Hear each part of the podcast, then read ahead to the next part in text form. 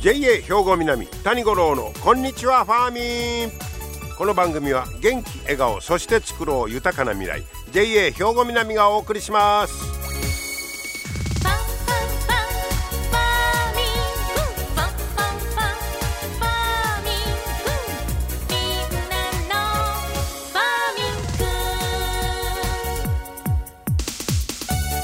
こんにちは谷五郎です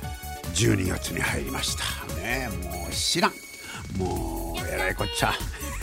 あっという間にこの1ヶ月いうのは過ぎるんやないかと思いますけれどもね、えー、お元気でしょうか。そして明日は七十二校で言いますと橘初めて黄ばむこの立花の実が黄色く色づく頃ですよという、まあ、意味なんだそうですけど、まあ、昔は日本ではこの立花というのは柑橘類全体の、まあ、総称やったということですわ。はい、えー、そして、えー、師走ね、えー、なってしまいまして猫の手も借りたいいう季節でございましょうか。さて、えー、皆さんはコーヒーはお好きでしょうか？まあ日本好きな方多いですよね。僕なんかも毎日ほぼ飲んでますけど。家でコーヒーまあ入れるんですがそのコーヒーを抽出した残りのあの部分ね。あれまあコーヒーってお茶やったら2回ぐらい 出せますけど1回だけでまだもう一回いけるちゃうんいう気しますけどもう一回で捨てないかん。でこの頃も何でもそうですが先週はああれななんやあの豆腐を使った時にねおからが、えこれは廃棄物や。でこのコーヒーも、えー、それあれも抽出1回したらもう残りやからこれ捨てなあかんわけですよ。でこれもまあ言うたら廃棄物で。なんとかならんかないう話はもう今は出てるんだそうです。で、えー、これ北海道江別市の牧場でこのコーヒーかすを色量、まあ、あの、牛小屋の下に引いてるね、えー、あれですね、に生かす実証実験を今進めてるんだそうです。まだだから様子見て、これでひょっとしたらうまいこといくんちゃうかということです。で、そのコーヒー豆の皮をその色料に使ういうのは今まであったんだそうです。でも今回はその皮と違うてもうコーヒーを抽出して出した残りのもう捨てる部分あれを利用しようかということですわ。はい、でまあもちろんこの頃はそういう廃棄物をちょっとでも減らそうというのがあの背景にはあるんですがそれとやっぱりもう一つがその今までその下にはあのおがくずいうのかおがこういうんですか？あれを引いてる場合が多いんですがあれの値段が上がってるんだそうです。これこないね上がってしもたらかなんなあいうことで他に代替物としてなんか使われへんかいうことで、え、いろいろ試してたみたいです。え、なら、え、近くの牛乳作ってる飲料メーカーから、えー、コーヒーかすを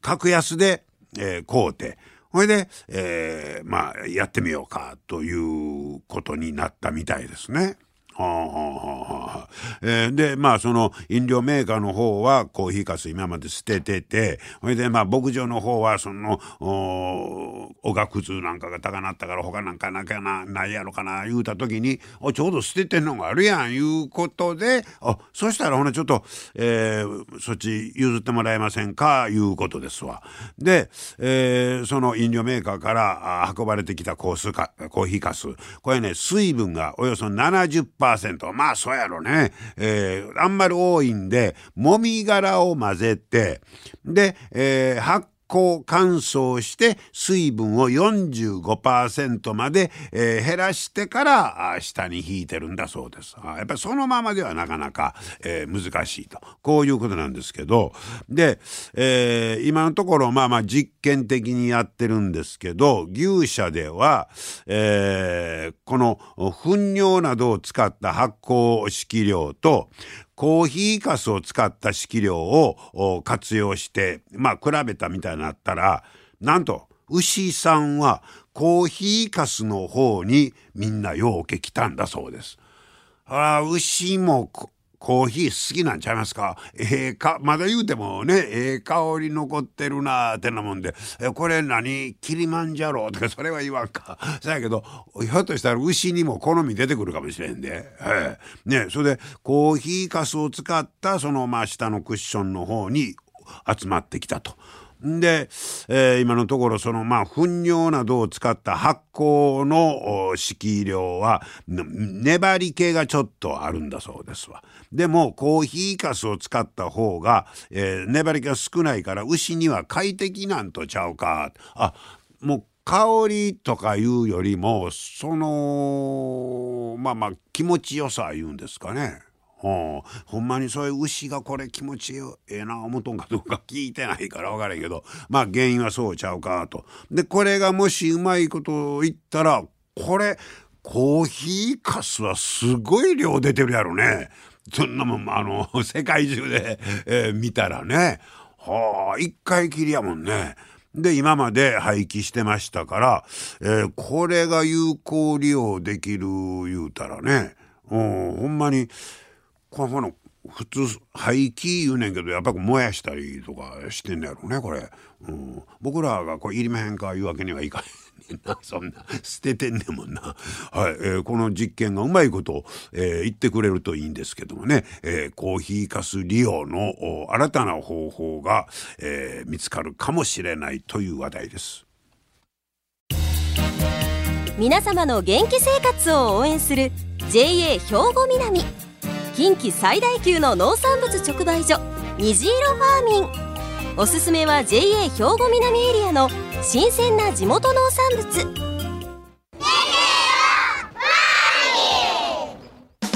JA 兵庫南は新鮮で安全な農産物の供給。人との触れ合いを大切に地域社会への貢献。人農業自然が共生できる地域社会づくりに取り組んでいきます。皆様の元気生活を応援する JA 兵庫南。JA 兵庫南谷五郎のこんにちはファーミン。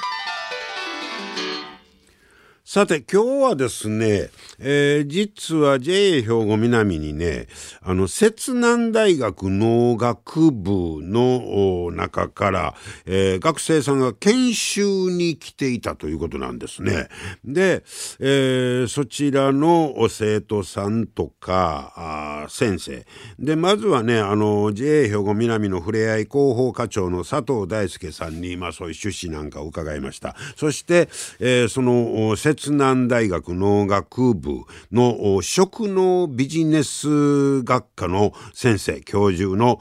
北川太一さんそして、えー、農学部3回生の池谷長人さんにお話を伺ってきましたので聞いてください。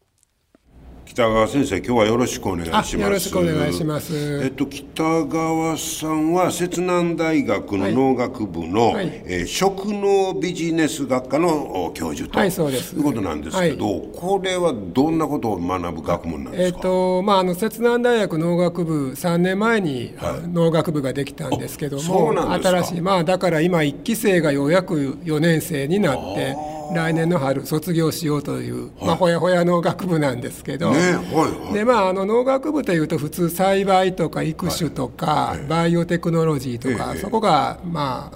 あイメージされがちなんですけど、はい私たち食農ビジネス学科っていうのは、あの農産物作った後のその流通とか小売あるいは最近ですとやっぱり消費者にとってもあの食の問題大事ですよね、はいはい、そういうところを社会的にあの勉やりましょうというのが食農ビジネス学科ですね。まあ、食の流通であったりとか、はい、の脳も含めてね。はい、でそんな中でやっぱりその JA という、はい、まあものの勉強を、ええ、まあやろうとい。うことですね。そうなんです。で、あの食農ビジネス食農ってついてるところが実は味噌で、え、つまり農というその生産者側と、食っていうのはまあ消費者側の話ですよね。はいはい、そこをやっぱりきちっとこう結びつけて考えるっていうのが私たちのあの学科あるいは僕のあのゼミの主眼で、そういう食と脳の問題っていうのは流通にせよ小売りにせよ消費者にせよ、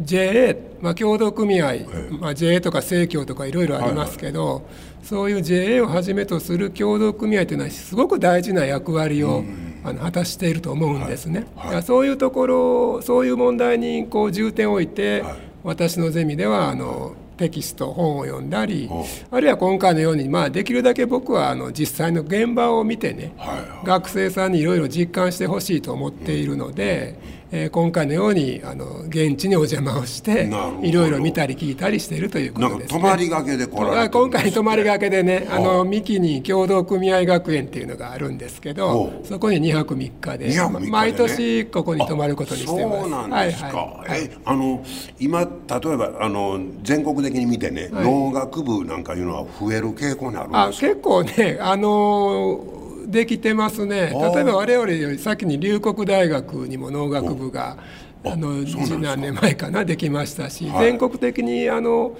農学部あるいは学部まで行かなくても、はい、こういう食と脳を考えるコースが結構できてますね。うそれだけ関心が高まっているのかもしれませんね、ね、以前やったらなんかものすごい少ないイメージだったんですけど、ね、今は増える傾向にある。そうですね。一時農学部っていうのはね、はい、なんかもう縮小気味でしたね。ねそんなイメージだったんですか、えーえ。ー、ああそうですか。でそういうことでそれを受けて JA としては、えー、まあ皆さんにそのゼミの皆さんに、えー、いろいろ学んでもらおうということで、えー、実はそれを受け入れてる、えー、JA として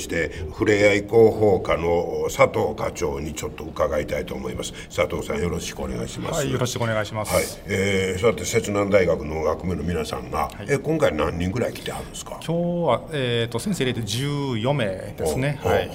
摂南は13名ですね、はい、あそうですか、はい、具体的にはどんなことを皆さん勉強してはるんですか？まあ今ね先ほど先生ねおっしゃった通りそのまあえーと、食と脳ですよね、だから、まあ、あの消費者、まあ、買い物に来られる方と、でまあ、あの出荷される生産者の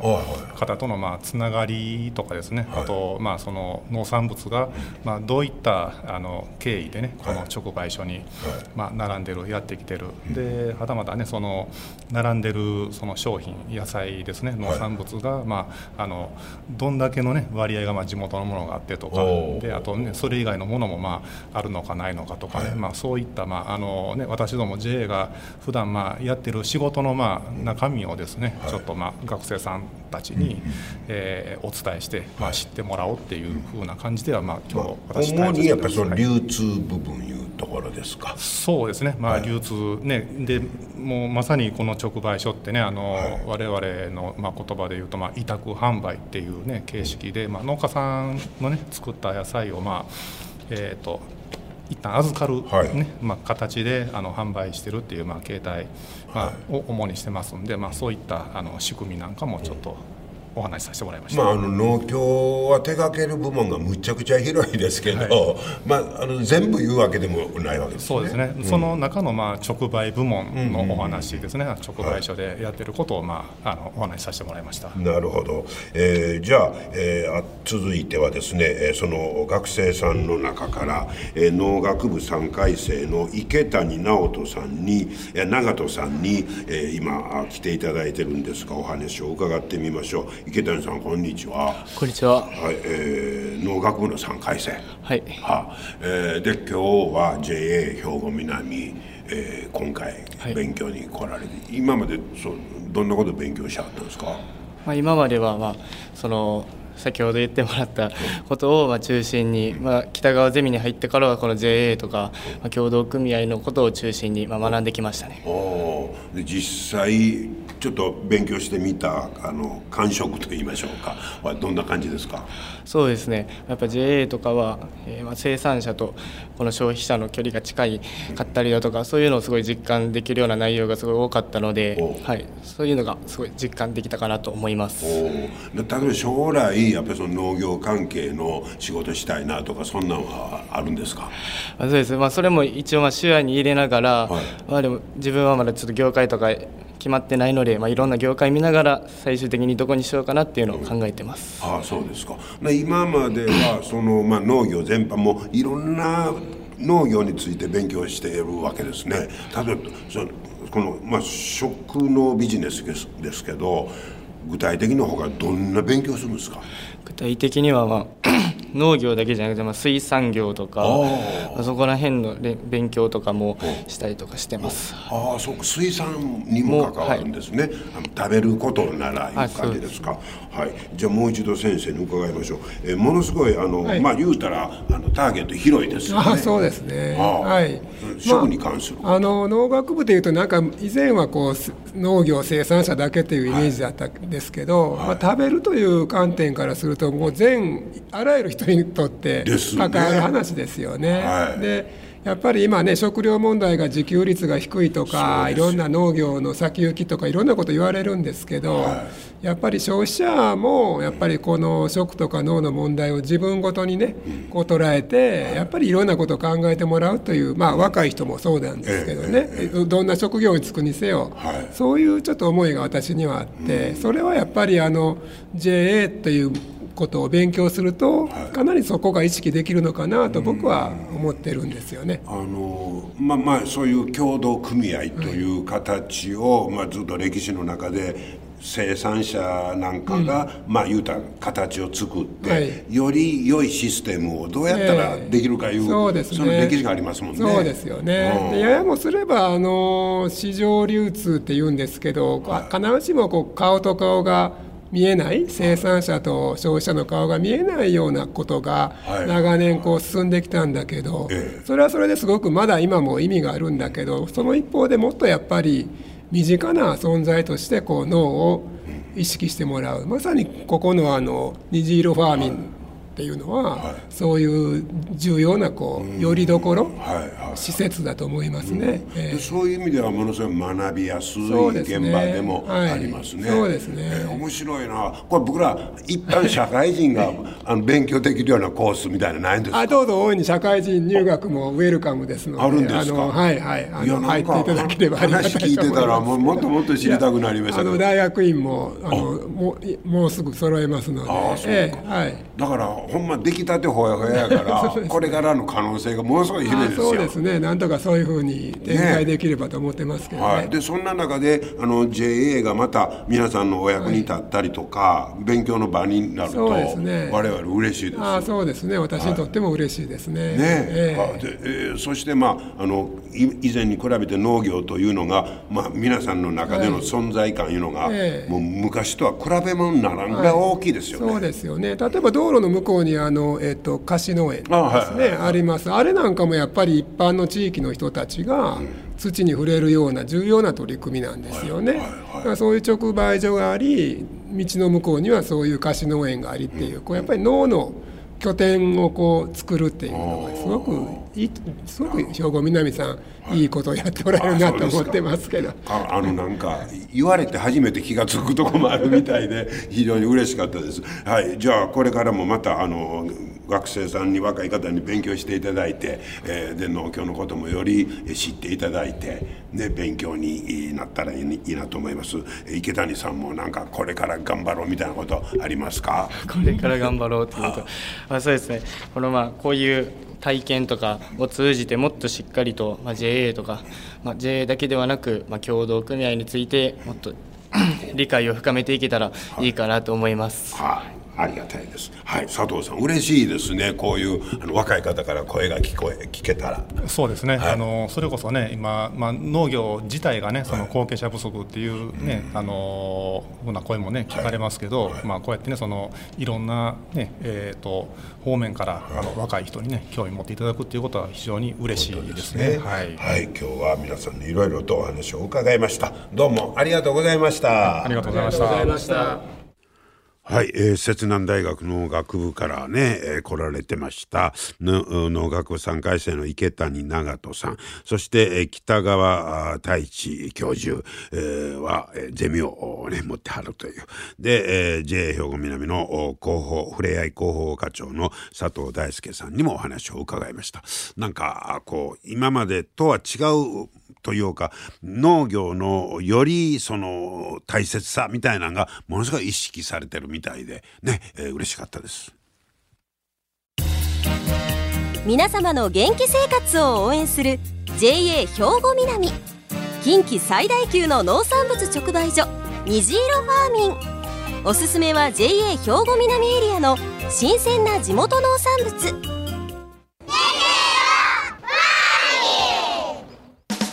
JA 兵庫南は新鮮で安全な農産物の供給。人との触れ合いを大切に地域社会への貢献。人農業自然が共生できる地域社会づくりに取り組んでいきます。皆様の元気生活を応援する JA 兵庫南。JA 兵庫南谷五郎のこんにちはファーミン。さあ続いてはファーミンアグリメッセージです。今日は JA 兵庫南清掃年部の上田良介さんにパンジービオラについて教えてもらいます。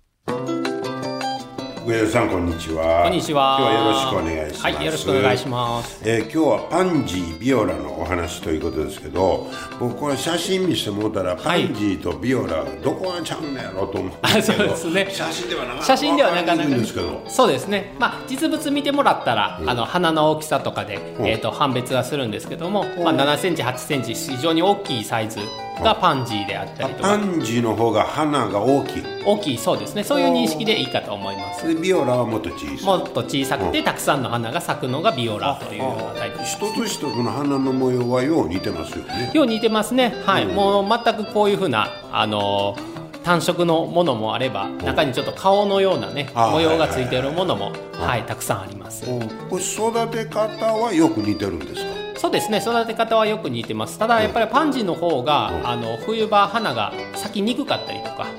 花が大きい分やっぱりエネルギーがねたくさんいるのでなのでまあしっかりね太陽光線浴びてしっかりあの育ってればたくさん花が咲くんですけどやっぱそういうねえっと性質はちょっとあるかなと。思いますうん。まああのまあ買ってくる場合なんかやったらはい。元気な花を選ぶという。そうですね。今12月ですので、う。んえーとまあ、パンジービオラは大体10月の終わりぐらいから、あの年末まで、えーずーっとね園芸店で販売されてたりするんですけど、はい。やっぱりまあたくさんね太陽をしっかり浴びてできっちりしたあの花が咲いてるいい株を選んでもらう必要があるかなと。そんなん僕ら素人が見ても分かりますもん。はい、あのどうしても店頭にいると間延びしてしまったりとかちょっとひょろひょろっとなったりとか。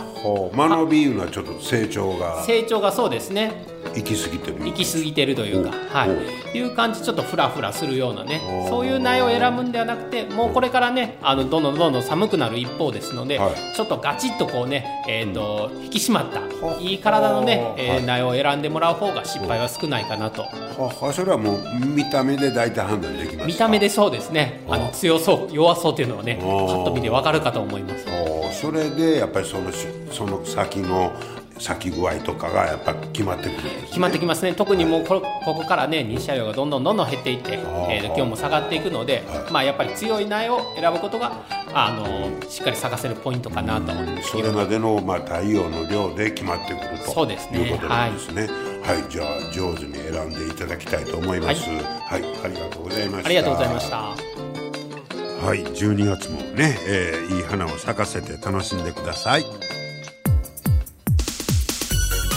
はい、今日も最後までお付き合いいただきましてありがとうございました。あの、摂南大学で寝屋川に本部があるということですね。はい、また来週も聞いてください。JA 兵庫南谷五郎のこんにちはファーミン。この番組は元気笑顔そして作ろう豊かな未来 JA 兵庫南がお送りしました。